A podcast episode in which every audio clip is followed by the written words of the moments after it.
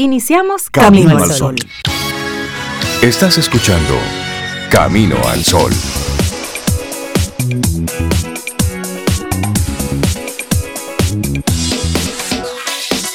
Muy buenos días, ¿cómo están? Hola, hola Rey, muy buenos días para ti, para Cintia, Laura, Sofía. Yo estoy bien, espero que, que el saludo también le llegue a nuestros Camino al Sol oyentes y que estén bien. Así que sí, un lunes chévere, amanezco muy bien, muy bien. ¿Y ustedes? Pues muy bien, buenos días. Sobe, Rey, Laura, buenos días. Todavía estamos en enero, así que vamos a seguir disfrutando de este mes. Lo que estamos en el día 64 de enero. Más o menos.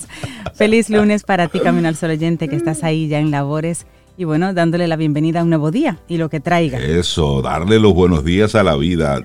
Día, buenos días. Nuestra actitud para hoy, nuestra intención para este lunes, este arranque de semana, alimentar tu desarrollo. ¿Qué cosa nueva estás aprendiendo? ¿Qué habilidad nueva estás desarrollando? ¿Qué aprendizaje novedoso hay por ahí en tus manos? Este es un buen día para tú plantearte contenido nuevo, cosas diferentes, algo transversal, algo que pueda ser disruptivo para ti. Vamos, alimenta tu desarrollo. A eso queremos invitarte en este lunes. Como dice Cintia, ya van 31 días, algo, algo tal vez ya alguien ha hecho así nuevo para su, desarrollo, espero yo. Espero yo. Y si es así, que nos lo comparta a través de nuestro número de WhatsApp el 849-785-1110.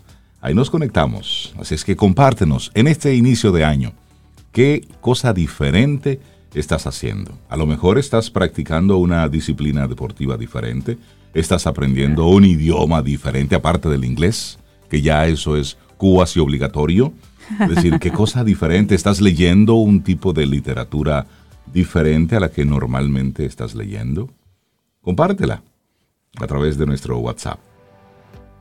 Mira, y eso de alimentar tu desarrollo tiene que ver con desarrollar cosas para ti. No es comer mucho, no, es que me estoy desarrollando, necesito comer mucho. porque hay ahí la Sí, porque hay quien lo puede alar, quien lo puede alar así por los moños. No, ya dijeron que coman mucho en el camino al sol, que hay que alimentar el desarrollo de esos que Siga desarrollando. Sí, bueno, sí, pero, pero no, no es exactamente eso. Y yo encontré hace un tiempito en una cuenta de Instagram algo que hablaba de de cinco hobbies que te pueden ayudar a alimentar tu desarrollo precisamente. Y hablaba de, hobbies, pero que realmente forman parte de lo que es la vida. Y decía, por ejemplo, consigue un hobby con el que consigas dinero. Desarrolla una habilidad, desarrolla o haz que sea tu trabajo tan agradable para ti que lo veas como ese hobby con el que ganas dinero. Otro, consigue un hobby que te mantenga en forma.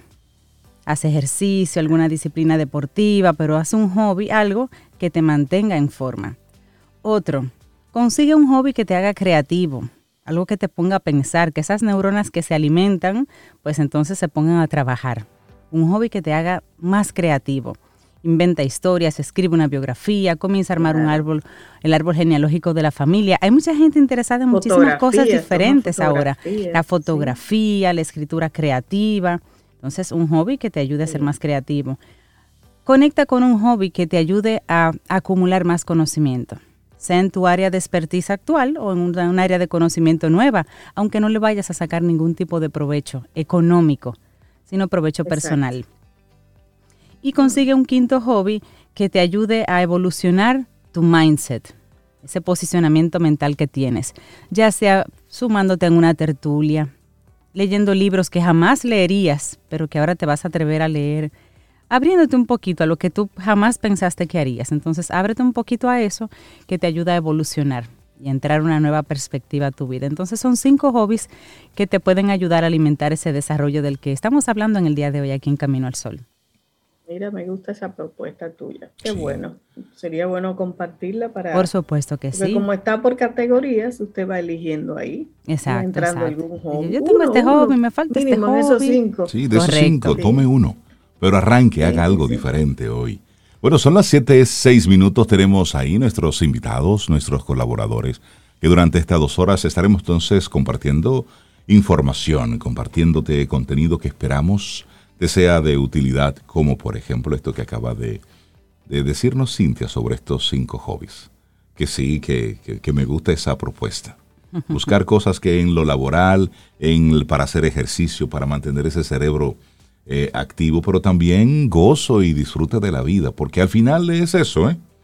Es balance y es buscarle a todo lo que estamos haciendo, encontrarle el gustico, hacerlo por la buena. Y aprovechate que si tú puedes elegir, tú formas parte de un porcentaje muy privilegiado. Porque hay momentos en la vida que es lo que toca. No es que tú quieres, no es que te gusta, no, no, no, es que eso es lo que hay que hacer.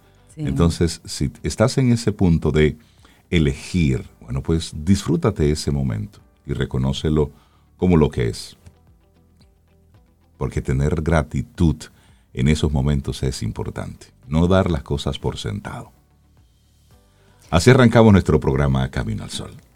Miren, y saben que hoy se celebra el Día Nacional de la Juventud. Oh, de nosotros, los muchachos. Así que juventud. Bueno, mira, te voy a decir que escuché por ahí nosotros. los muchachos. decir que iban a llevar como que la media de la edad en la que se considere una persona joven hasta los 45 años. Hasta los 45 años. Todavía nos dejaron afuera. Nos siguen dejando fuera. Pero ¿qué, pasa lo importante es la juventud de corazón, la juventud de espíritu. Eso es lo importante. empújenlo, empújenlo un poco si usted más. tenía 40, 42 y se siente viejo, no, según un proyecto de ley que anda por ahí, hasta los 45 se le puede decir, joven, usted quiere un poquito de agua. se le va a poder decir así. Pero sí. No al doñismo. bueno. Pero doñismo, ni, señor. la primera vez que yo hice, doña, yo miré para atrás a ver si era alguien que estaba atrás de mí. Y dije, a mí, a mí. Sí, a usted. Y yo, a mí. Fresco, mira. A todos nos ha pasado. También que, que se celebra hoy el Día Internacional del Mago. No sabía que había un día para los magos. Y está dedicado a esos hay día para todo. Sí, hay un día para todo. Y, y estos artistas con su talento que ofrecen a las personas todo un universo lleno de magia y fantasía. Me encantan, me encantan los magos. Y se rinde un especial tributo al santo patrono de los magos, que es San Juan Bosco. También el Día de la Juventud es en honor a, San Juan Bosco. Lo que pasa es que parte de su acercamiento hacia los jóvenes eh, estaba lo hacía ese acercamiento muchas veces a través de pequeños actos de magia y de elementos que a los jóvenes les resultaran como fantasiosos, como maravillosos. Y entonces a partir de ahí, pues, con ellos cautivos ya eh, entregaba entonces lo que era su mensaje. Él le gustaba mucho la magia. La vida, la magia, forma de, atraer. Por ahí conectado. Laboratorio Patria Rivas presenta En Camino al Sol la reflexión del día.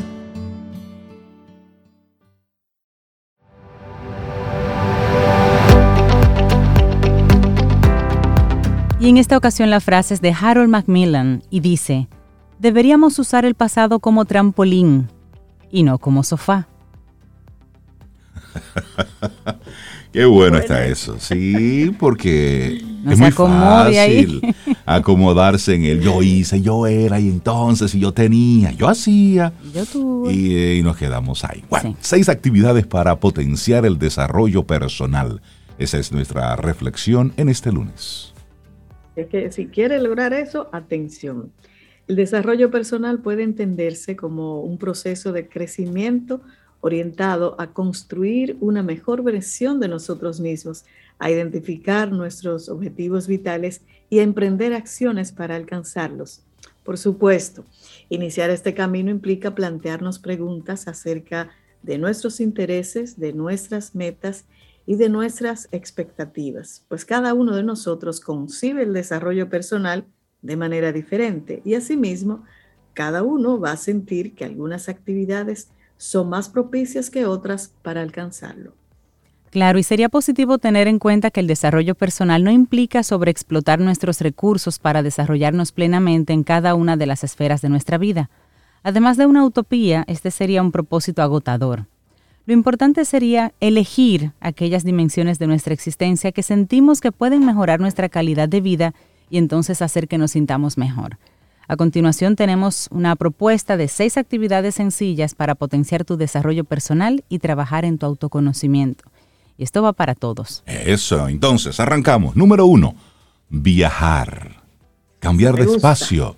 Los viajes, ya sean largos o escapadas de fin de semana, son una experiencia que nos permite salir de la rutina, conocer nuevas personas y costumbres, ponernos a prueba en escenarios diferentes al de nuestra vida habitual. Por norma, viajar es una invitación al autoconocimiento, puede motivarnos para que nos planteemos preguntas y reflexiones acerca de las condiciones que han moldeado el mundo en el que vivimos y nuestro rol en él. También nos permite conocer la historia del lugar que estemos visitando, su geografía, sus tradiciones y otros tantos elementos que enriquecerán nuestra forma de ver el mundo. Así es que número uno, viajar no necesariamente es salir del país.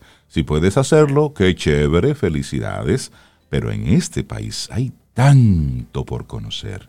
Así es que arranque, arranque, haga turismo interno y comience entonces a cambiar de espacios. Mira, a veces hasta un día, ¿te acuerdas que hicimos un senderismo camino al sol? Sí, un momentito, unas horas. Un día, una mañana, irse a pasear entre esos montes, eso ya es viajar eh, interesante y conocer algo nuevo. Y segunda, aquí, segunda sugerencia, aprender algo nuevo, la curiosidad y el desarrollo personal.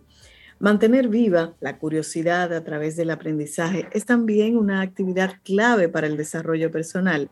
Aprender un nuevo idioma, como decíamos al principio, aprender a tocar un instrumento musical, tomar clases de danza o de pintura, inscribirnos en un taller de fotografía o cualquier otra actividad hacia la que nos sintamos inclinados nos van a servir para conectar con nuestra creatividad y con nuestra curiosidad para explorar nuevas formas de expresión y descubrir talentos que a veces ni siquiera uno sabe que los tenía. De hecho, aprender cosas nuevas también puede llegar a ser útil en el fortalecimiento de nuestro perfil profesional y servirnos para abrir nuevas oportunidades laborales.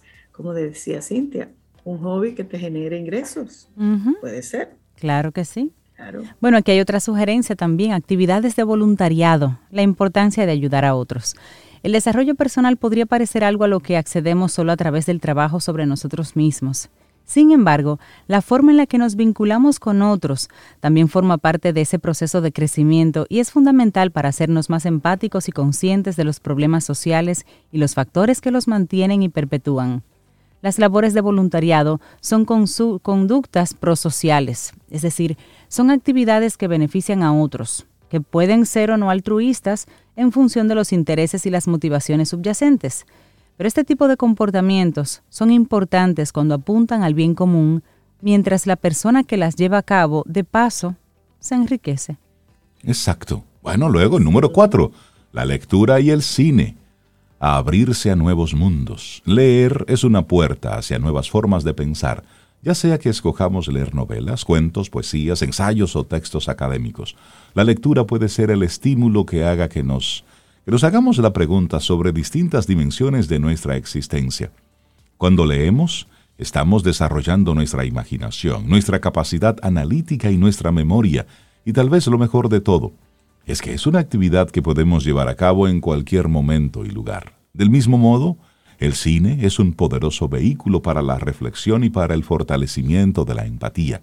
Cuando vemos una película podemos no solo aprender del contexto en el que se desarrolla la historia, sino también acerca de conflictos humanos y las distintas formas de resolverlos. Así es que, así como el viaje, la lectura y el cine, es otra forma de tu conectar con nuevos mundos.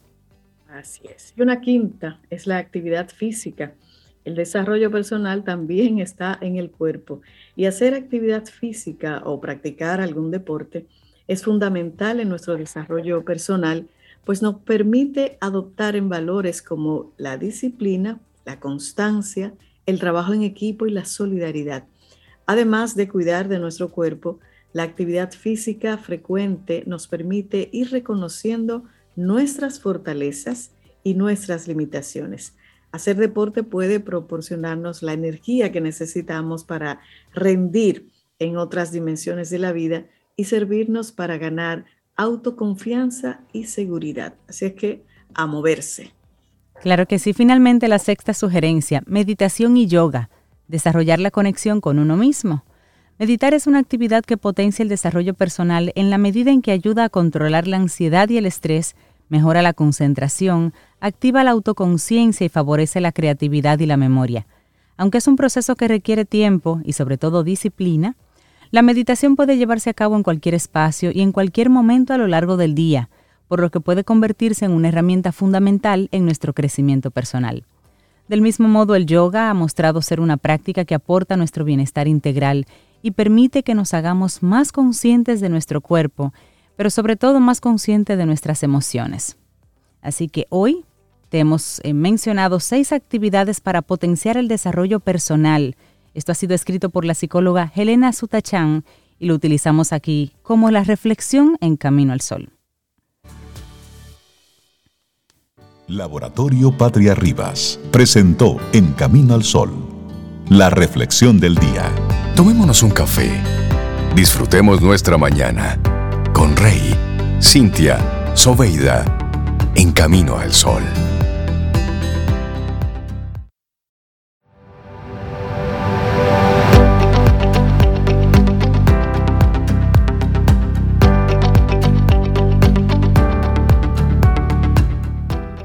Si quieres algo que nunca tuviste, debes hacer algo que nunca hiciste.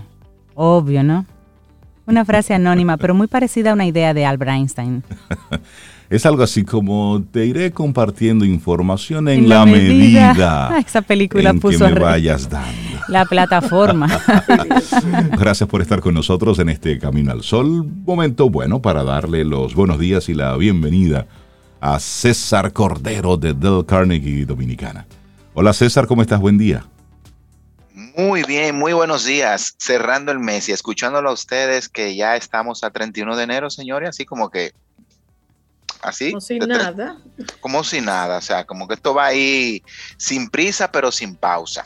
O sea, uno se levanta ya 31 de enero. Vamos a comenzar esta semana cerrando un mes y teniendo todas las expectativas para un nuevo mes. Y quiero comenzar, Reinaldo, yendo directo al tema, porque de verdad que hay que agradecer eh, y ser agradecido. Eh, las expectativas eh, de este programa con relación a nuestros Camino al Sol oyentes, de verdad que se va enlazando cada vez más. Y la semana pasada, cuando estuvimos tratando ese tema de la realidad versus las expectativas, de verdad que me sorprendió en gran manera ver la cantidad de interacción que tuvimos. Recordemos que tú mismo, Rey, compartía también dos enlaces para que pudiéramos nosotros eh, buscar un poquito ahí de las expectativas, de vida y cómo estábamos manejándonos y hacer un plan. Pues hubo varias preguntas eh, con relación al tema que, me motivaron y me movieron a, a compartir una segunda parte. Como en base a esas inquietudes, ahora vamos a pasar de esas expectativas a un plan de acción. Excelente y quiero compartir algunas de las preguntas que nuestros Camino al Sol oyentes nos compartieron a raíz de nosotros darle a ellos el tema. Y e, e, escuchemos estas preguntas y vayamos reflexionando un poco sobre ellas. ¿Cómo logro llegar eh, o llevar, mejor dicho, mis expectativas a un balance positivo?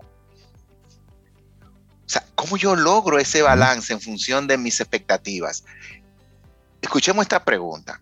¿Es malo ponerse siempre altas y muchas expectativas? Uy, uy, uy. Ahí hay, ahí hay por dónde cortar. Otra, ¿cómo manejo las expectativas que tienen otros de mí? Y eso nos va a dar ahorita para poner un ejemplo gráfico de cómo manejamos esas expectativas que otros pueden tener de nosotros mismos. ¿Debo siempre explicar mis expectativas a los demás? Qué buena pregunta. Y mi, y, ahí me pusieron unos casos, mira César, tengo unos temas en el trabajo, entonces yo no, quiero estar como, ya le he dicho dos veces, entonces yo tengo que estar todo el tiempo explicando. y esa pregunta la vamos a responder también. Y por último, ¿cómo puedo llevar un proceso que me ayude a tener las expectativas bajo mi control? Ese está bueno. No, no, quedarme en función de, solamente eso que esperan otros de mí, yo entonces entrar como en una rueda de que va a caminar en función de lo que los demás empujen. Entonces, para ir respondiendo todas estas preguntas, quise construir como un camino. Y este camino comienza con medir el impacto de las expectativas en todas las áreas de nuestras vidas. Cuando nosotros miramos y establecemos cuáles son esas áreas macro de nuestras vidas, nosotros ya aquí trabajamos hace un tiempo que hay ocho áreas básicas que son las que van a componer tu mundo macro. Está tu mundo profesional, tu mundo de desarrollo a nivel de, de, lo que es el trabajo, conocimiento y todo lo que tú esperas hacer con esa carrera. Luego la familia es otra área muy importante de nuestras vidas.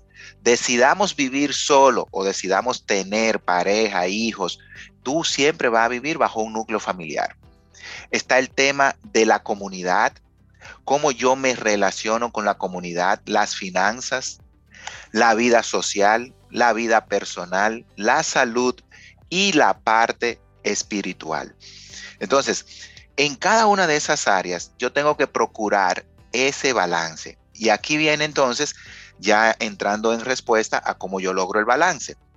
Es ver qué yo espero y cuál es mi expectativa con relación a eso que yo espero en esa área. Y no todas las áreas de mi vida yo tengo que tenerla como en un top y tengo que estar corriendo a millón en cada una de ellas. Yo me voy a poner yo como ejemplo. A mí se me ha propuesto varias veces en el residencial donde vivo que yo sea el presidente de la junta de vecinos. ay, ay. Pero mire, usted puede, ¿qué tal? Porque yo veo que usted, yo participo, yo apoyo, eh, yo en las reuniones no dejo de asistir, eh, procuro estar siempre pendiente de las cosas que suceden, ¿verdad? Con el mantenimiento propio de, de donde vivimos. Pero yo sé que mis expectativas con relación a lo que ellos esperan de mí no están alineadas. Entonces yo simplemente declino y sé que mi aporte va a llegar hasta la consulta, el apoyo, el cumplir con mis responsabilidades, el aportar para el beneficio de, del edificio y de, las, de los demás vecinos. Entonces ahí yo comienzo a generar un balance. Pero si yo por complacerlos a ellos o por decir, déjame demostrar, me meto en ese lío, ustedes saben ya que claro. se me va a romper el balance. Entonces, lo primero es cómo llevo mis expectativas a un balance, sabiendo cuáles son mis disponibilidades de tiempo, cuáles son mis propias eh, actitudes con relación a cómo me manejo o cómo me voy a concentrar en eso. Entonces, tenemos que ver el impacto de las expectativas en todas las áreas de nuestras vidas y nosotros decidir cómo creamos ese balance, que mi trabajo no me robe el tiempo de familia, pero que los temas de familia no me roben el tiempo para un espacio personal, para un espacio con mis amigos, el tema financiero. Entonces, cuando yo en cada una de las áreas establezco un plan de acción, entonces se me hace más fácil llevar el balance. Para la pregunta que iba relacionada a las expectativas que otros tienen de mí y cómo yo comunico las expectativas a los demás, hay que resaltar que las expectativas tienen un sentido de doble vía. No es una autovía que va solamente en una vía todo el tiempo, no. Es una carretera de doble vía, donde sé dónde tengo que tener ciertos cuidados en curvas, cómo voy a rebasar, cómo voy a frenar, cómo voy a manejar el terreno. ¿Por qué? Porque así como yo tengo expectativas de los demás, los demás la tienen de mí. Y el ejemplo más gráfico es el tema de cuando nosotros vamos a buscar un trabajo. Nosotros siempre enunciamos y anunciamos a través de nuestro currículum un primer párrafo. Espero de esta empresa que me permita crecer y demostrar todo ya te está poniendo las expectativas tuyas. Sí. En un punto de... Una expectativa, y, es una expectativa que no es honesta, es políticamente correcta. Gracias, gracias. Porque Lo que están esperando que yo escriba. Exactamente. Pues le tengo la buena noticia que como el mundo ha evolucionado tan rápido delante de nuestros ojos, ya la tendencia, que ese es un punto muy bueno a considerar cuando estamos eh, hablando del tema de las expectativas, hay que ver las tendencias, es que ya ni siquiera nos están exigiendo currículum. ¿Saben cuál es la nueva tendencia ahora? video currículum. Ahí está. El tema de una bio, no me mande un currículum, no, mándame una bio tuya, una pequeña biografía resumida en una página y acompáñala de un video tuyo grabado de menos de dos minutos donde yo pueda verte, pueda escucharte y pueda tener una idea más completa de ti. Entonces, desde el momento en el que nosotros queremos algo de los demás, ya tenemos expectativas. Igual cuando los demás lo quieren de nosotros. Entonces, tres ejemplos que inciden bastante en nosotros. Primero, clarificar todo lo relacionado a las expectativas partiendo de nosotros mismos. ¿Sí? Yo mismo me pongo en el espejo y tengo que decirme cuáles son mis expectativas. Antes de yo pensar hacia afuera, el trabajo, las finanzas, la familia, los amigos, cuáles son mis propias expectativas. Y eso yo debo de clarificarlo haciendo una reflexión sincera y honesta. Y es bueno hacer esa reflexión, César, porque en esta época es muy normal que te pregunten a ti ¿Cuál es tu expectativa de salario, por ejemplo? Ok. Exactamente. ¿Cuánto tú aspiras a ganar? Y si tú, te, y si tú llegas a esa reunión con, ese, con esa cifra en blanco, eh, eh no es una respuesta. Así ¿Eh? es. o, una peor respuesta, Rey. No lo que ustedes quieran. Lo que ustedes quieran, porque yo no estoy aquí por el trabajo, yo lo que es por el dinero. Yo lo que quiero aquí es aprender. bueno, no te quejes de lo que luego te van a ofrecer. Exactamente. Entonces, eh, ustedes ponían un ejemplo ahorita un poquito muy jocoso. ¿Qué espera eh, Elon Musk, verdad? Tener privacidad. ¿Qué hizo este jovencito? Le rompió esa privacidad. Él está pagando por esa privacidad. Y el jovencito le propuso una contraoferta. Claro. Pero todos nosotros que estamos aquí de espectadores ante esa pequeña historia que está sucediendo ahora en vivo, decimos, pero qué tonto ese jovencito que solamente pidió 50 mil dólares. No, él está bien, él está bien. Lo que pasa es que tú dijiste ahorita un perfil, 50 mil dólares, un jovencito, 19 años, de repente la expectativa de él no son ni siquiera los 50 mil dólares. Voy a hacerse notar. Ah, vemos. Y nosotros que estamos en otro asiento mirando la situación, tenemos otra visión de lo que está pasando. Entonces, por eso fijamos nuestras propias ¿qué? Expectativas. Mira, yo me transo con 25, diría alguien. y ya. Ah, yo, dije que yo le hubiera pedido más. Mira, y, Sobeida dice, no. Y tú sabes, y, y es interesante que tú pongas el ejemplo, César, porque a veces el tiempo lo miramos diferente. Es decir, claro, la, un gran edad tiene mucho que ver. Sí, entonces, por ejemplo, los, los grandes empresarios observan el tiempo de una forma totalmente diferente a como lo vemos los, los, los mortales. Me explico. Claro. Un gran empresario puede desarrollar un plan maestro a 25 a 50 años y él está consciente que él no verá eso que lo verá su generación. Y él está claro que lo que está proyectando ahora, aunque nadie lo ve, es hacia futuro. Por lo general, el de a pie está pensando en el arroz y la bichuela de hoy. Y eso no nos permite tomar decisiones de forma estratégica. Exactamente. Entonces lo que tenemos es que sentarnos y ver que como tiene un impacto tan múltiple en nosotros, todo es clarificar a partir de nosotros mismos. Con la familia es el segundo punto y ese círculo íntimo de relaciones. La familia tiene que sentarse. Si yo clarifiqué partiendo de mí y lo voy a llevar a todas las áreas de mi vida, la siguiente en la que me debo de mover después de mí es la familia y mi círculo íntimo de relaciones. ¿Para qué? Para no crear situaciones que van a traer conflictos. Y todo tiene que ser conversado desde la perspectiva de que de la posición de cada uno y de la perspectiva que cada uno tiene de la situación. Eso que tú acabas de señalar, eh, Reinaldo, cómo yo veo la vida y cómo la está viendo mi hijo, de 16 años, cómo la está viendo el que tiene 12, cómo la está viendo el que ya está en la universidad en un proceso de término, cuáles son sus expectativas. Terminar la universidad parece a vivir fuera, mientras que mi expectativa es que termine la universidad, yo ayudarle a conseguir un trabajo aquí para tenerlo todavía en la casa viviendo conmigo cinco años, cinco años más. Exacto. Entonces, todo esto tiene que ser comunicado para que para que se logre entonces ese apoyo, esa contribución. Y en lo laboral, ni decirlo. Como acabamos de poner el ejemplo, desde nuestra entrada a través del currículum, de esa bio nuestra o de esa entrevista, estamos estableciendo expectativas. Entonces, para cerrar todo esto y dejar un plan, ¿cómo lo hacemos? Pasar de las expectativas a un plan de acción. Y escriba ese plan de acción basado en un concepto ya muy generalizado que es metas y objetivos que sean SMART. Viene del inglés, ¿verdad? Inteligente. Un objetivo y una meta que sea inteligente. El acróstico de SMART es que hay que ser específico. Esa primera S es de ser específico en lo que usted quiere y espera. Tanto de lo que yo espero del otro como decir ¿verdad? Lo que el otro puede esperar de mí.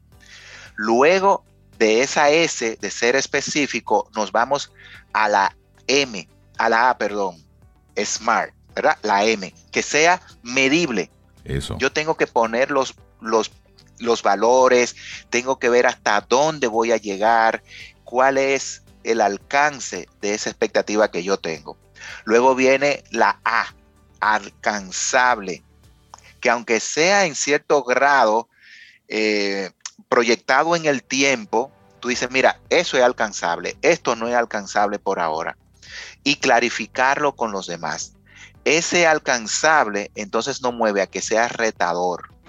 Y el retador es que nos mueva, nos demande un poco de esfuerzo. Me encantó la parte que ustedes señalaban hoy desde el inicio del autodesarrollo, esa actitud de decir, ¿dónde yo tengo que retarme a aprender algo nuevo? A salir de mi zona de confort. Y este año y la tendencia como se está moviendo es que, a que nosotros asumamos retos.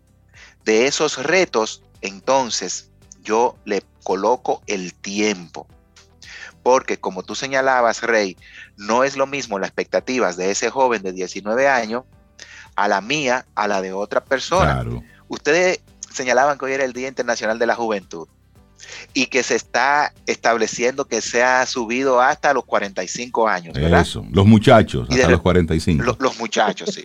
Pero de repente muchos millennials dirían, no, que tienen que bajarlo a 30, no más de 40.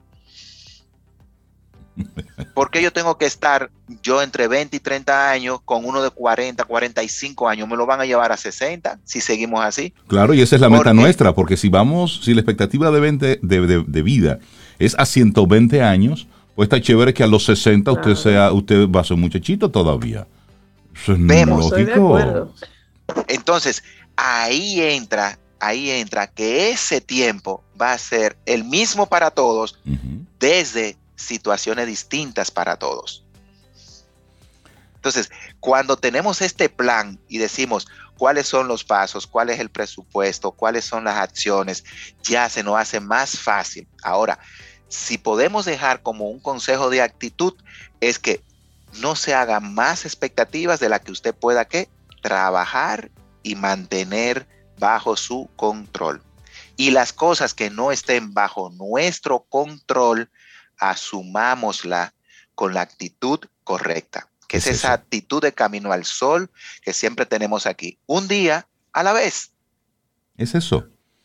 Todo parte de nosotros, no crearnos falsas expectativas simplemente por la presión social, la presión de medios, la presión de redes sociales, sino por lo que nosotros mismos sabemos que somos capaces de lograr, retándonos poniendo un tiempo que sea alcanzable, que sea específico, que sea medible, que yo pueda ver que sí hubo un cambio, porque pude medir ese cambio, y sobre todo que parta de nuestras propias realidades.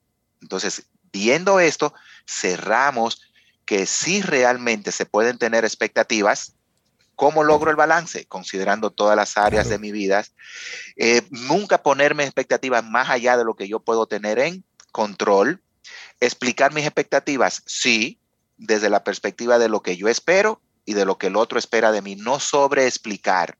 Y llevar este proceso de tener un plan de acción con metas inteligentes nos hará que podamos lograr lo que queremos en este 2022 y más allá. César Cordero de Del Carnegie Dominicana, gracias por compartirnos este tema de las expectativas al plan de acción. Y es bueno cuando se están poniendo las expectativas. Quítese los zapatos, quítese las medias y ponga los pies bien ahí en la tierra. Si puede ser en la tierra negra, mejor. Entonces, para que se aterrice bien. Y luego a partir de ahí usted va escribiendo. César, ¿la gente cómo conecta con Del Carnegie? Bueno, si usted quiere, como lo ha venido haciendo a través de Camino al Sol, que tenemos todos nuestros enlaces ahí establecidos, César Cordero, Del Carnegie, y también a través de nuestras redes sociales, que están activas así mismo, como Del Carnegie en Instagram, en LinkedIn, en Facebook. Y lo más importante, esa comunicación directa a través del 809 732-4804. Ya nosotros no es un tema de expectativas, es un tema de realidad. En febrero están los programas de liderazgo, de autodesarrollo, de crecimiento personal, de trabajo en equipo, de ventas.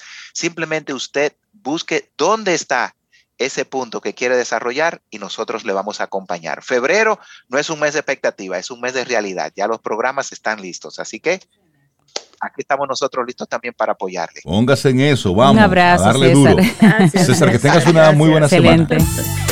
Ten un buen día, un buen despertar. Hola.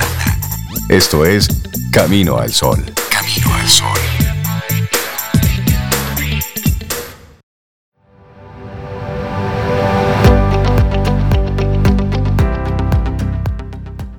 Esta frase es de Ralph Marston y dice, lo que haces hoy puede mejorar todas tus mañanas.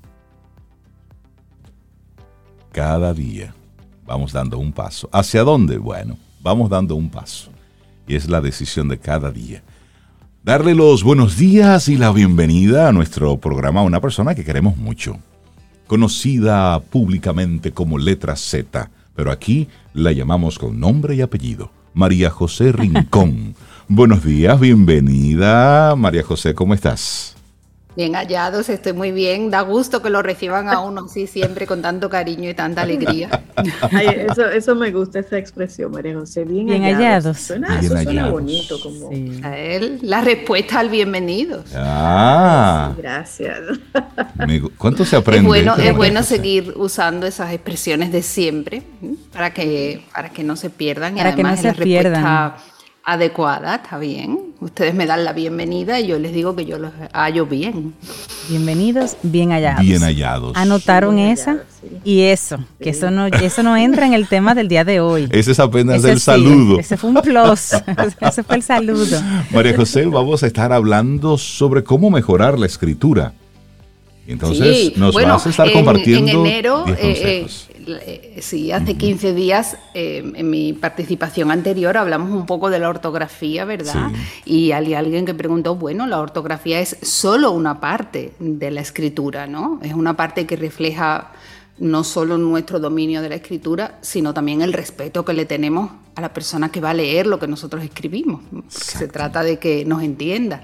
Y la, ortografía para mí es una demostración del respeto hacia el lector. Eh, lo mismo que la expresión correcta es una demostración de respeto hacia el que te oye, ¿no? hacia el que recibe tu mensaje.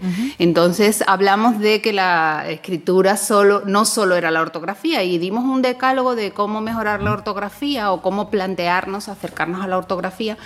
Y hoy pues quiero abundar un poco dando algunas claves que no tips, ¿verdad? Algunas claves algunos consejos, algunos trucos sobre cómo podemos mejorar nuestra, nuestra redacción, eh, el aspecto que van a tener eh, nuestros textos, no solo el, el, aspecto, sino el contenido, la estructura que van a tener nuestros textos, como forma de que se entiendan mejor, porque al fin y al cabo es para eso que escribimos, ¿no? para transmitir un mensaje.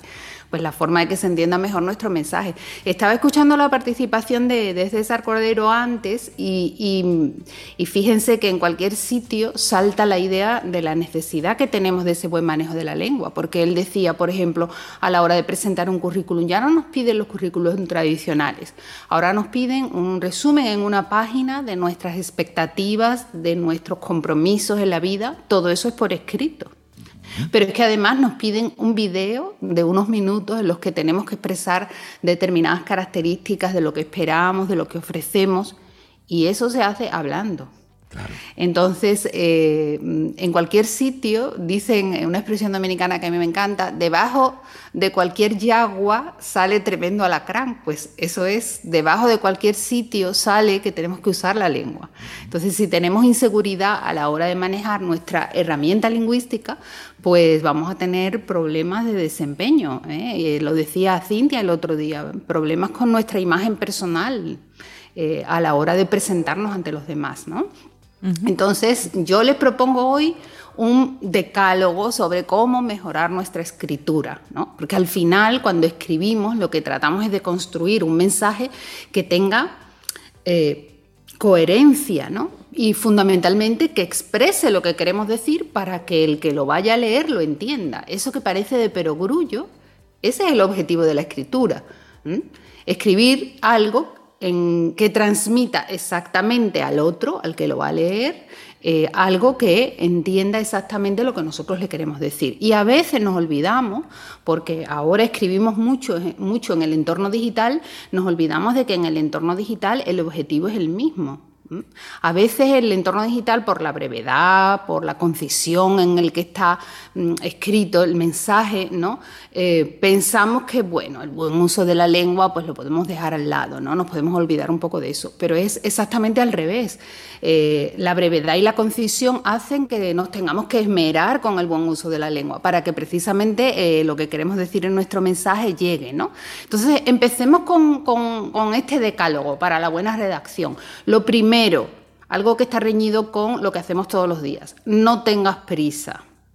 Cuando se escribe un texto hay que dedicarle tiempo a escribir el texto. ¿Por qué? Porque el texto no es solo coger el lápiz o coger el teclado y escribir. Hay que prepararlo primero.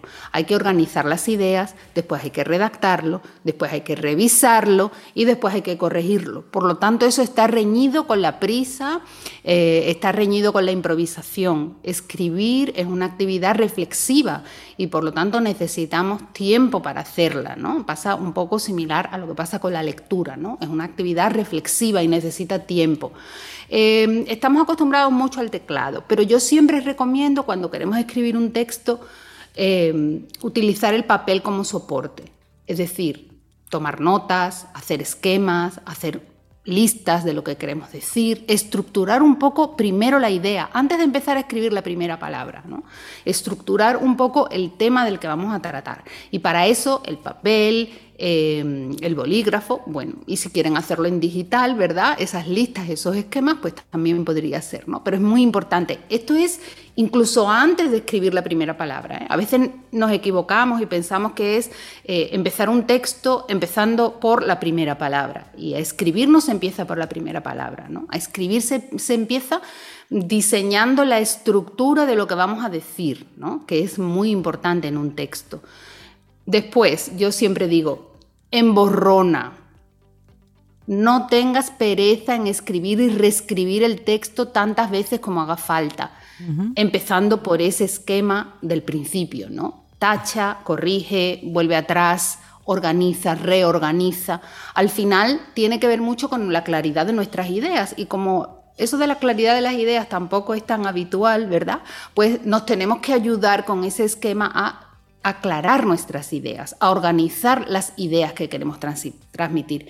Y por supuesto, en todo el proceso, aunque este es el punto número cuatro, tenemos que estar muy pendientes de nuestra audiencia, muy pendientes de los que nos van a leer. En ningún momento podemos olvidar que escribimos para que nos lean, porque si no, no escribimos. La escritura solo tiene sentido si es para que te lean. Entonces, en todo momento tenemos que estar pendientes de quiénes van a ser nuestros lectores, qué queremos que ellos entiendan y cómo queremos que ellos lo entiendan. ¿eh? Por lo tanto, nunca olvidemos quién es nuestro lector. Pongamos un ejemplo, es distinto ponerle un mensaje a tu abuela que a tu jefe. Y todo el mundo lo va a entender. Entonces, si nuestro lector es distinto, nuestra forma de escribir se adapta a nuestro lector en todos los sentidos, no solo en el sentido temático, también en la elección de las palabras, también en la elección de la estructura, también en la elección de la presentación, en el tono que vamos a usar. Todo eso tiene que ver con la persona a la que nos estamos dirigiendo y es muy importante no perderla de vista en ningún momento del proceso. Después todo el mundo piensa, hay la gramática, hay la ortografía. Eso es el final. La redacción en sí del texto es el final. Primero hay que seleccionar las ideas, hay que seleccionar el formato, hay que seleccionar el tono en el que vamos a decir las cosas. Va a ser un tono de confianza, va a ser un tono formal, va a ser un tono jocoso, va a ser un tono serio, eh, enfadado. El tono es muy importante en, en, la escritura y por lo tanto tenemos que tener claro qué, qué va a expresar ese mensaje de nosotros, además del contenido, ¿no? La forma tiene mucho que ver con eso también. María José, y apoyando un poquito lo que dices, lo que mencionas, eso es tan así que fíjate cómo cuando una empresa o una persona va a poner en manos de otras, o de una empresa o de otra persona, la, el manejo de sus redes sociales, por ejemplo, cómo esa información de cómo yo me comunico, cuáles son mis palabras, cuáles son mis tonos y mis formas, eh, tiene que darse esa comunicación. Yo tengo que estar seguro de que la persona que va a manejar mi comunicación entiende cómo yo siento, entiende cómo yo me comunico, entiende cómo, qué palabras y expresiones yo utilizo,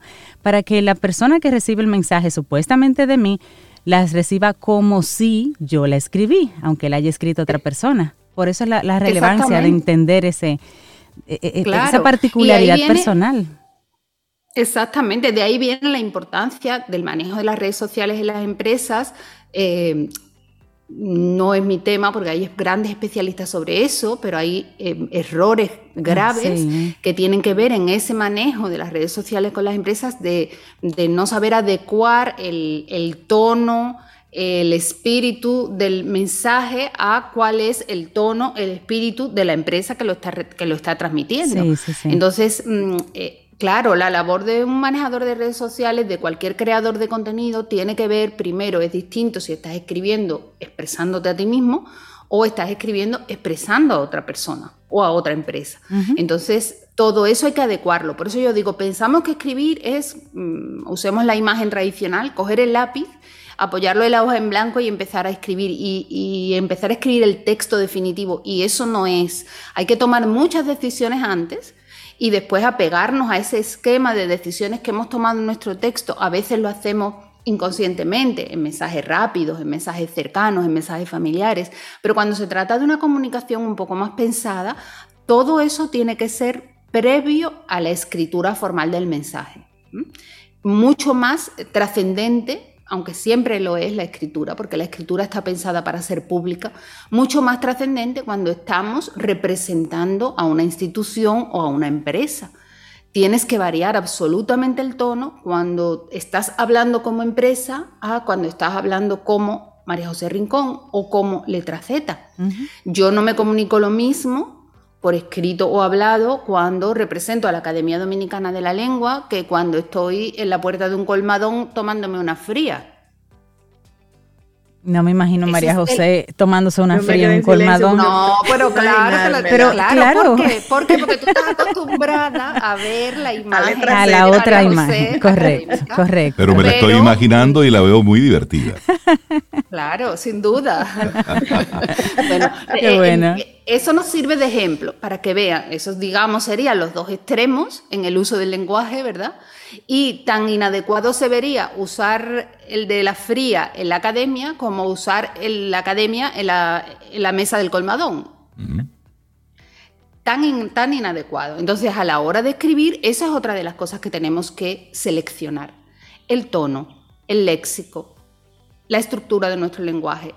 Todo eso va adecuado, no solo al tema, que sí, sino también a quién va a ser mi interlocutor, quién va a ser el que me va a leer y a quién le estoy poniendo voz. Por Porque si yo le estoy poniendo voz a una empresa, imagínense, de juguetes infantiles, el tono no puede ser lo mismo que si yo le estoy poniendo voz a un laboratorio de pruebas médicas.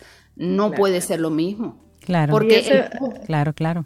Y esa, esa reflexión previa, María José, aunque estamos hablando de, la escritura así como un poco eh, pensada, pero esa misma reflexión aplica para algo tan, tan de día a día como un correo electrónico. A pero por supuesto. Particularmente me ha pasado que yo leo que me mandan un correo, entonces yo quisiera responderlo de una vez y digo, espérate. Hmm. Deja que se enfríe. Sobeida, momentito. Después. Hay que madurar, hay que madurar lo que queremos respondo, exacto. Claro, primero, el lenguaje oral es más espontáneo, es más directo. Ahí mm, se permite reescribir mm, inmediatamente, ¿no? Si yo veo que te estoy hablando en un tono airado que no es adecuado, puedo parar y decir, perdón, espera, eh", y vuelvo. Con la escritura no es así. Después que tú mandaste el correo electrónico, mandaste el mensaje de WhatsApp, publicaste el tweet, el Instagram o lo que sea que hayas hecho, ya quedó publicado. Está, la escritura está pensada para quedar ahí. Decíamos, decían los antiguos, las palabras se las lleva el viento, pero las palabras escritas no, quedan ahí y son trascendentes. Es muy difícil corregir lo que ya escribiste una vez publicado. Entonces es muy importante lo que dice Sobeida. Si vamos a responder un texto, cualquier texto que vayamos a escribir, maduremos primero la idea, primero el tono, primero el pensar en nuestro interlocutor y después ponernos a escribir. No quiere decir que nos autocensuremos, lo que vamos a decir lo vamos a decir, pero es cómo decirlo para que el mensaje llegue correctamente y adecuadamente, porque al final ese es el objetivo del mensaje. Entonces siempre, y eso pasa igual con la ortografía, hay que repasarlo, una vez que eh, tenemos estructuradas las ideas y lo hemos redactado, hay que repasar lo que hemos escrito, frase por frase, para que todas las frases expresen eso que queremos decir. Todo esto que yo estoy diciendo hoy parece de perogrullo. Fíjense que no he hablado de verbos, no he hablado de concordancias, no he hablado de gramática, no he hablado de signos de, punto, de puntuación, Todavía ni siquiera he hablado de ortografía. Todavía no hemos cogido el lápiz. ¿Mm? Y ya llevamos la mitad del decálogo escribiendo. Porque escribir lleva un proceso previo, mucho más que hablar. Hablar uno lo hace casi improvisadamente, ¿no? Mm, por lo menos en, la mayoría de los contextos. Pero escribir necesita un guion mental primero y, si es posible, escrito después, ¿no? En el orden en que vamos a hacer las cosas.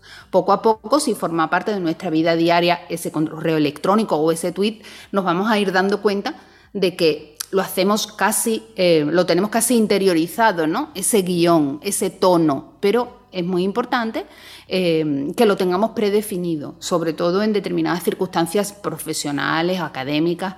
Eh, entonces decíamos, todo eso previo tiene que ir acompañado de algo que va después de que has escrito tu texto repasar frase por frase. Eso de leer por arriba, sí, de esa lectura en diagonal. La lectura en diagonal se hace al final de todo el proceso. Primero hay que leer el texto completo de nuevo, frase por frase. Recordemos, las frases son las que están marcadas por puntos. El punto eh, es muy importante cuando escribimos. Hay gente que empieza a escribir y ya, y sigue y enlaza cual si fuera James Joyce, ¿verdad? Y enlaza frase con frase, página con página, y, yo muchas veces digo, el punto, el punto. Respiremos. James Joyce. María sí, José. Soy James Joyce. Los demás mortales no. No. María José, en esa misma línea, hay personas que escriben largo, hay otras personas que escriben corto.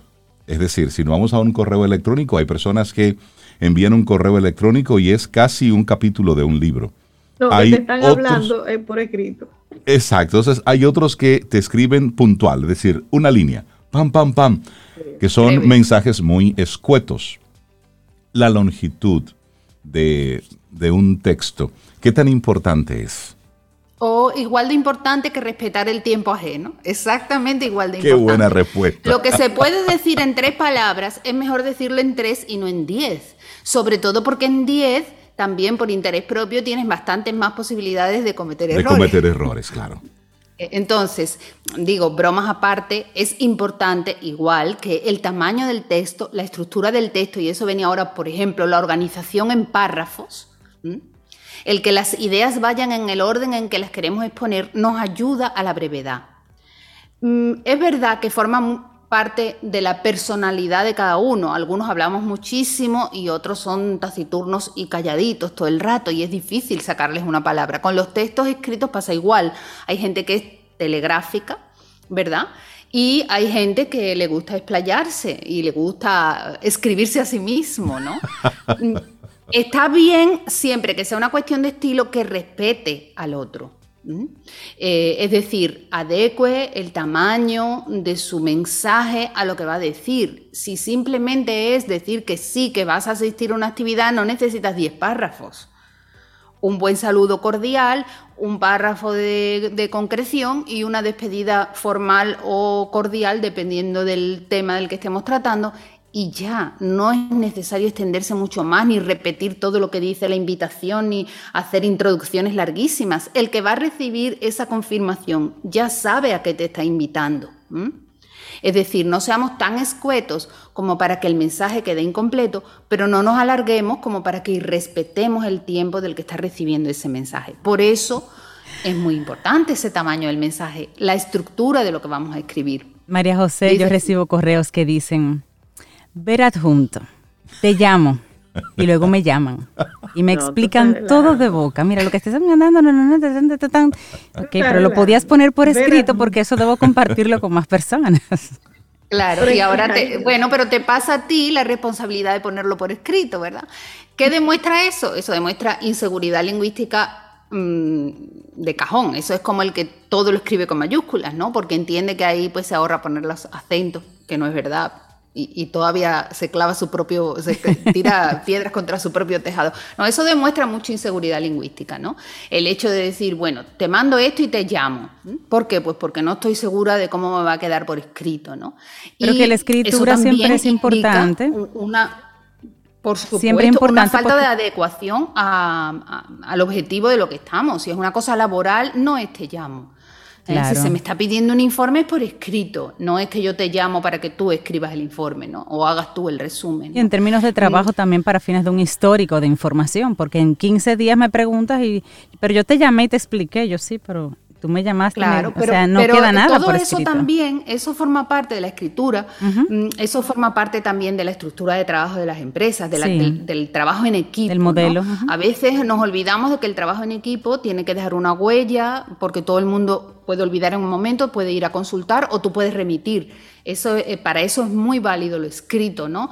Es decir, te remito a mi mensaje del lunes, porque ahí estaban las claves. El tema, María José, que hay gente que no le gusta dejar huellas de mensajes. Eso pasa también, ¿eh? Bueno, pero es que la cosa es que vivimos en una sociedad en la que creíamos que el teléfono iba a evitar todo mensaje escrito y esa sociedad se acabó ya. La sociedad del teléfono se acabó. Hemos vuelto Eso a la que creíamos que para qué nos va a servir la ortografía y escribir cuando todo lo vamos a decir por escrito, resulta que estamos en, otro paso más allá. Hemos vuelto al formato escrito de nuevo. Con otros instrumentos sí, pero hemos vuelto al formato escrito. Ya nadie quiere nada de palabra. Todo el mundo lo quiere por escrito, porque eso queda, demuestra lo que se hizo, demuestra el trabajo, como dice Cintia, hace un, como un historial de lo que se ha estado haciendo para poderlo consultar en cualquier momento. Entonces, mm, eh, el, que quiera el que no quiera dejar huella, Sobeida, eh, bueno, va a volver a la edad de las cavernas. Yo soy una que a mí hay que mandármelo escrito, porque con tanta información que en el día a día uno recibe, verbalmente, a través de los, de los oídos, a mí se me pasan. ¿eh? Se olvida, se olvida, se confunde también. Mira, mándamelo por correo, por favor. sí, porque tú siempre tienes la posibilidad de, retomar, ¿no? Entonces siempre, siempre, y decíamos, tenemos que tener en cuenta a quién le vamos a dirigir ese mensaje. Ese respeto por el tiempo es muy importante, sobre todo en, en, la extensión de nuestros mensajes por escrito. Hay esos mensajes de WhatsApp que cuando tú le empiezas a dar así a la pantallita, eh, tú dices, pero Dios mío, ¿cuándo va a terminar esto? Y luego dice al final, leer más. Oh, Dios. Sí, sí, exactamente, leer más tres puntos. Eh, bueno, yo te voy a decir una cosa, los mensajes de audio y esos mensajes que parecen el Quijote en pasta en WhatsApp, yo no los leo. Porque el WhatsApp no está pensado para eso. Esos podcasts que a veces que uno elige. Claro. Mira, María José, una, una pregunta. Has hablado en varios momentos de estructura, de lo importante que es antes de comenzar a escribir tener una estructura de lo que vamos a decir. ¿Nos pudieras compartir brevemente cuál sería una estructura básica que pudiéramos aplicar a cualquier tipo de contenido? Bueno, hay que pensar que hay que hacer eso que nos enseñaban de introducción, nudo y desenlace. Es así. Claro, la introducción mm, siempre tiene que tener un poco de relación con lo que viene antes. Si estamos respondiendo un mensaje, esa introducción tiene que vincular nuestro mensaje con el que, al que estamos respondiendo brevemente, no hay que copiar el mensaje otra vez entero. Porque como tú me preguntaste sobre la historia de la geografía, no, no, no, no. En respuesta a esa pregunta que tú me hiciste, tal fecha, tal día, enlazar nuestro mensaje con el que contestamos, ¿verdad? Eso en el caso de que sea una respuesta. Ahora, si estamos partiendo de cero, hay que poner un poco en antecedentes en esa introducción. Quizás esa introducción puede formar parte de... Eh, em, de nuestras expectativas, ¿eh? enlazando con el tema de hoy, puede formar parte de eh, nuestros objetivos, nuestras metas, es decir, poner en antecedente de por qué estamos escribiendo, cuál es el objetivo de lo que estamos escribiendo. Eso podría ser una muy buena introducción que por supuesto tiene que adaptarse a para qué estamos escribiendo el mensaje. En, el, en, el, nudo, mm, si es un mensaje breve, hagan solo un párrafo. Em, central y listo. Ahora, si el nudo se trata de varios mensajes, sepárenlo en párrafos, porque le da mucha más claridad a ese correo electrónico, a ese mensaje breve, ¿no? Separen en párrafos. Eso es muy importante, ayudar al lector a ver la estructura de nuestro texto. Y eso se hace con los párrafos, con las frases, em, a veces con los títulos, con los subtítulos, ¿verdad? Todo eso ayuda mucho al lector. Esa sería la estructura básica, ¿no? Una introducción que nos enlace con nuestra, nuestro previo o el previo de ese mensaje, un centro en el que nos meteríamos de lleno en materia, si la materia es compleja, dividan, organicen, y un final que debe ser siempre la conclusión, eh, por supuesto, si nos estamos dirigiendo, si es un mensaje de correo electrónico, una carta que ya no se usa, la despedida, la, cordialidad, es decir, la, relación con el que nos está leyendo es muy importante. Esos mensajes que escriben y punto, ya, ni adiós muy buena. está bien, se entiende que tú me vas a escribir 10 mensajes a lo largo del día de hoy, pero hay que mantener la cordialidad. Es como si tú le cierras el teléfono sin decir nos vemos luego, hablamos luego. Sí, ahí, ahí es mucho de sentido común, por supuesto, de, de, ese, toquecito de cordialidad. Sí, Sobe, la última pregunta para María Volvamos a lo, a lo básico por una inquietud de camino al solo oyente. Lo primero es, ¿es debido acentuar las mayúsculas? Sin duda. Comenta, comenta. Sin duda. Claro, sin duda. ¿Por qué? Porque eh, la tilde, la tilde no está ahí para distinguir entre mayúsculas y minúsculas. Las mayúsculas y las minúsculas son una convención gráfica. La tilde está ahí para decir cómo se pronuncia la palabra. El mismo problema tenemos para saber cómo se pronuncia la palabra, si está escrita en mayúsculas que si está escrita en minúsculas. Eso es uno de esos mitos que se ha generalizado diciendo que la academia decía que las mayúsculas no se acentuaban. la razón de, que en algún determinado tiempo las mayúsculas no se acentuaran era que las máquinas de escribir antiguas no permitían poner tilde en las mayúsculas, por razones mecánicas tipográficas. Entonces, como había ese inconveniente técnico, pues no se tomaba en cuenta la mayúscula que no fuera acentuada cuando estaba escrita así, pero eso ya no tiene ninguna justificación. Las mayúsculas se acentúan exactamente igual que las minúsculas. Aprenda y otro comentario. Sí. y otro comentario a propósito que Rey mencionaba ahorita, la longitud del párrafo. Esta misma persona dice que en la universidad le solicitaban que los párrafos no tuvieran más de cinco líneas.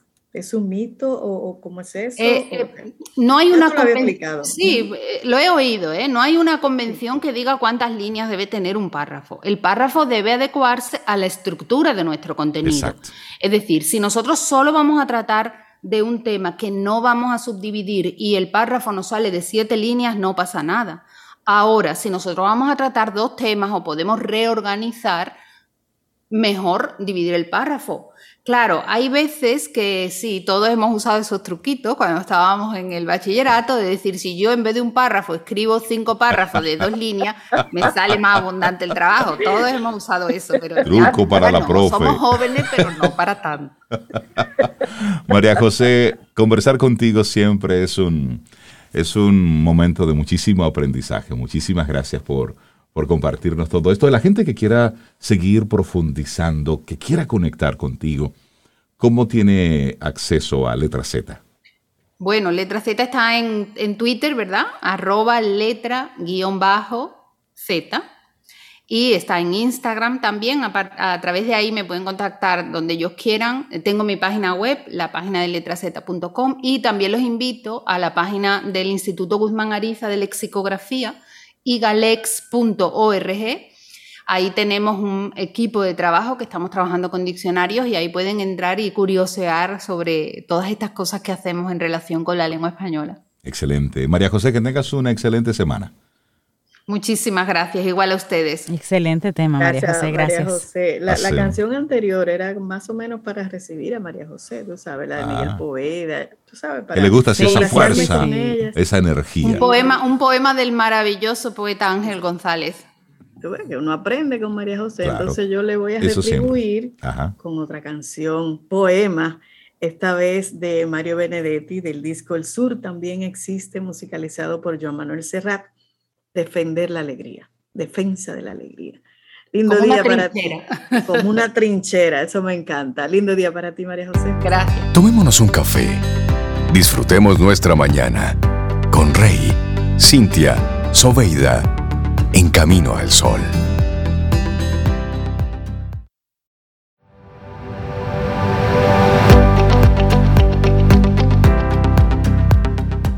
Nuestra siguiente frase es del Dalai Lama quien se transforma a sí mismo, transforma el mundo. Minutos, vamos avanzando en este camino al sol. Momento oportuno para darle los buenos días y la bienvenida a Yani Santaella, psicóloga clínica, coach, y hoy nos acompaña para hablar sobre el miedo a la soledad y sus ah. consecuencias. Hola Yanis, ¿cómo estás? Hola, ¿cómo están? De verdad feliz de estar aquí. Eh, y aportando un tema, porque mañana empieza el Día de las Relaciones, o sea, el mes de las relaciones y todo eso. Entonces quise inaugurar eso con hablar de la soledad. La soledad es el proceso más importante que llevamos para nosotros construirnos y conquistarnos a nosotros mismos. A través de la soledad, nosotros podemos entonces encontrar, y es el camino interior, sin embargo, la soledad, hay un gran tabú sobre la soledad y es que la soledad es mala. La soledad no nos va a hacer bien. Y desarrollamos tres, tipos de conductas fundamentales. Los tres tipos de conductas que desarrollamos son los siguientes. Número uno, la conducta de que no puedo estar solo. Y eso viene desde la niñez, porque no trabajé bien mi soledad no conquisté mi soledad. Como niño o niña, mis padres entonces me atraparon. Como niño o niña, cuando tú llevas a un, hijo a dormir contigo, cuando tú a un mm. hijo le dices que es lo único que tú tienes, cuando no le permites estar solo, desarrollarse y tomar decisiones, eso se va a encargar Isabel aquí cuando venga, hablar de cómo no permitimos que los hijos desarrollen esa independencia y esa soledad sana, definitivamente ahí entonces no nos desarrollamos. El segundo aspecto de la soledad es que aprendemos a, crear, a quedarnos solos. Asumimos la soledad como un proceso de una burbuja y esa burbuja no nos permite a nosotros construirnos a nosotros mismos. Y es lo que necesitamos empezar a trabajar. Esa burbuja, ¿qué hace? Me voy aislando, me aíslo, me aíslo. Entonces, desarrollo comodidad. Y la tercera parte de la soledad es que necesito una pareja. No puedo estar sin una pareja. Y en la adultez, eso lo que hace es que yo tengo una obsesión para el logro de la pareja, pero no para construir una relación sana. Sí. Sino para que se quede. En esos tres aspectos, exacto. ¿Qué, qué no sucede con la soledad? Que la soledad es la conexión a mí mismo y quiero diferenciar estar solo con la soledad. Cuando me siento solo, es porque tengo un vacío de mí mismo. Porque me siento solo estando acompañado. Inclusive una de las quien hizo más famosa esa frase, obviamente los terapeutas, los coaches, los psicólogos lo conocemos de mucho tiempo, fue Robin Williams que dijo, me siento solo estando acompañado antes de su suicidio. en un tiempo donde necesitamos hablar de suicidio, donde necesitamos hablar de depresión, de depresión, donde necesitamos hablar de salud mental, una soledad prolongada, o sea, el sentimiento de que me siento solo, no una soledad sana, me puede llevar a una depresión, me puede llevar a un trastorno de ansiedad generalizada, me puede llevar a muchas enfermedades mentales y me voy apartando. El otro no se da cuenta de lo que pasó. El otro no lo entiende. ¿Y qué pasa? Nos pasa en la adolescencia muchísimo, en la adultez, cuando eh, y también en, después de la tercera edad. Nos está pasando y ahora de la pandemia es que la situación se complicó más. Entonces, por eso, la soledad es un camino interior cuando empiezo a escucharme, cuando empiezo a dejarme sentir, o sea, cómo me siento hoy. Me permito sentir angustia, soledad, me permito, me permito sentir tristeza, me permito sentir todas mis emociones que van a traerme y aportarme vida. Pero también me permito decir, necesito ayuda, porque si yo no puedo manejar mi soledad, necesito ayuda. Y por último, para que podamos conversar mejor, hay una soledad que es como un gancho trampa y es, yo soy feliz solo o sola. Y es un ego, porque estoy solo, pero realmente no quiero estar solo. Y ese es lo que necesitamos trabajar. Y por eso mm. aprender a trabajar nuestra soledad, aprender a trabajar con nosotros mismos, podernos conectar. Una persona que desarrolla, por ejemplo, una relación tóxica necesita tiempos de soledad necesita una etapa de, soledad, un espacio para eso. Son relaciones eh, tóxicas, relaciones eh, violentas, relaciones difíciles. La, tal vez la, solución que buscan estas personas que tienen miedo a la soledad, entienden que pueden manejar mejor una, una, incertidumbre, una violencia, un malestar en casa, pero no pueden manejar estar solos en casa. Sí, porque como no puedo estar solo, no Acepto lo que sea. en un restaurante solo. No puedo viajar solo. No puedo ir al cine sola. ni al cine, pero tampoco dejo a mi pareja solo y tengo que perseguir a mi pareja. Pero tampoco puedo hacer solo un proyecto de vida. Ustedes saben que hay muchas personas que por su soledad no se lanzan al éxito porque necesito ser el que menos necesito no lanzarme porque no lo puedo hacer solo, me siento incapaz e insuficiente. Por eso la soledad es el camino del autoconocimiento, porque necesito hablar conmigo, necesito escucharme. Y el primer tips que yo le digo a la gente es escúchate, escucha tu corazón. Señores, a todos nos pasa y ahí está nuestro, nuestra intuición, nuestra parte más divina, que a ti hay una parte tuya que te dice, no hagas esto. Hay una parte tuya que te dice, dobla por aquí pero tú no te escuchas. Lo segundo, tomarnos un tiempo a la semana, por lo menos media hora de detox. Ahora se está usando mucho eh, para los, el bienestar, los retreat, los retiros de siete días sin celulares. Eso obviamente tiene mucho tiempo sucediendo, pero ahora las personas se toman tres días de detox de las redes. Entonces se toman dos días, pero ¿para qué? Para volverte a encontrar contigo. Tú no necesitas esperar esos tres días, tú puedes hacer media hora a la semana, una hora a la semana de encuentro contigo, de sentirte, porque ¿a qué le oímos en la soledad? A los sentimientos, a los recuerdos y a los traumas.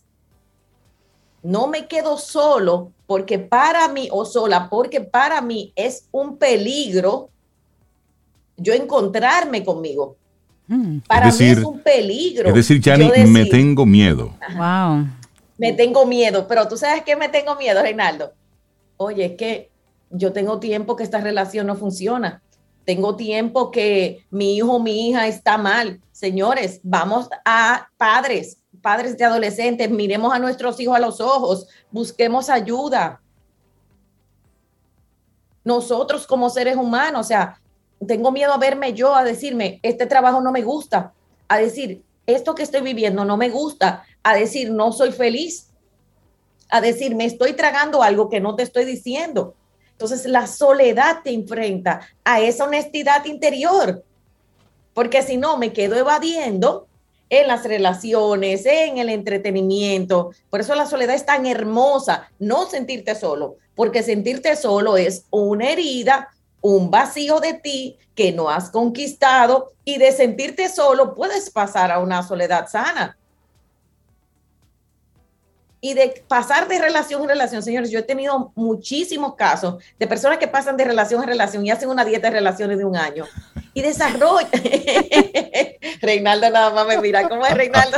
Una dieta de relaciones. Una dieta de relaciones. explícame, explícame la risa, por favor. Es que, está bueno eso, es decir, durante un año no estoy, en gente. dieta de relaciones. Es decir, no estoy en gente dieta de relaciones, pero dieta oficial de relaciones, eh, aquí, se, aquí se ha hecho una risa, señores, que esto es el final.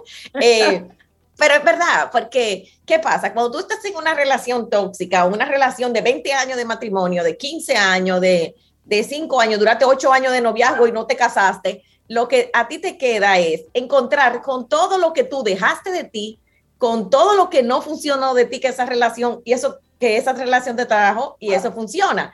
Y cuando del otro lado, señores, porque siempre tenemos las, vamos a decir, como las paradojas, los opuestos, están las personas que tienen 5, 7, 10 años solos y sin embargo no se dan el permiso de una relación porque se han quitado el miedo a la frustración de una relación, entonces cuando viene alguien, lo que ven son todos sus peligros, lo que ven son todas sus relaciones anteriores. Por eso necesitamos hacer las paces con las relaciones, porque las relaciones son inherentes al ser humano y vienen para sanar, crecer y evolucionar, porque el que es feliz es usted. Claro, no es, y no vivimos en una isla. Es decir, nosotros somos entes sociales. Y una cosa es que usted elija eh, estar en un hábitat solo, es decir, ok, yo no quiero tener pareja, pero tienes una vida social. Está la familia, está, está ese, ese tu compartir con los compañeros de trabajo, tu parte social. Y otra muy distinta es la parte pareja. A veces simplemente confundimos el, no puede estar solo, esto es una locura, ¿cómo es posible? No. Yani Santaella, muchísimas gracias por traer este tema, el miedo a la soledad y sus consecuencias. La gente que se quiera poner en contacto contigo y todos los programas que ofreces. Así es, tenemos nuestro challenge nuestro challenge empieza este viernes 4 de tres meses de yo primero, donde vamos a trabajar yo primero en todos los aspectos de mi vida, desapego y vamos a trabajar amor propio. Son solo 97 dólares, vas a estar tres meses completos conmigo, todos los viernes en vivo.